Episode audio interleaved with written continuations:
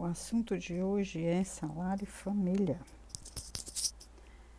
O salário família ele é um benefício previdenciário pago pela Previdência Social ao segurado empregado, inclusive também aos domésticos e ao trabalhador avulso para auxiliar no sustento dos filhos de até 14 anos incompletos ou os filhos inválidos de qualquer idade, independentemente de carência ou desde que o salário de contribuição do segurado seja inferior ou igual ao limite máximo permitido. Este benefício também abrange aos enteados e menores tutelados, desde que comprovada a dependência econômica.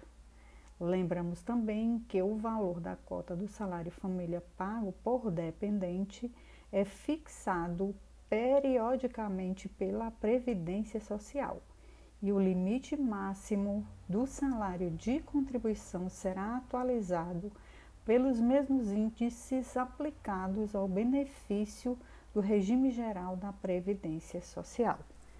É hora para o DP.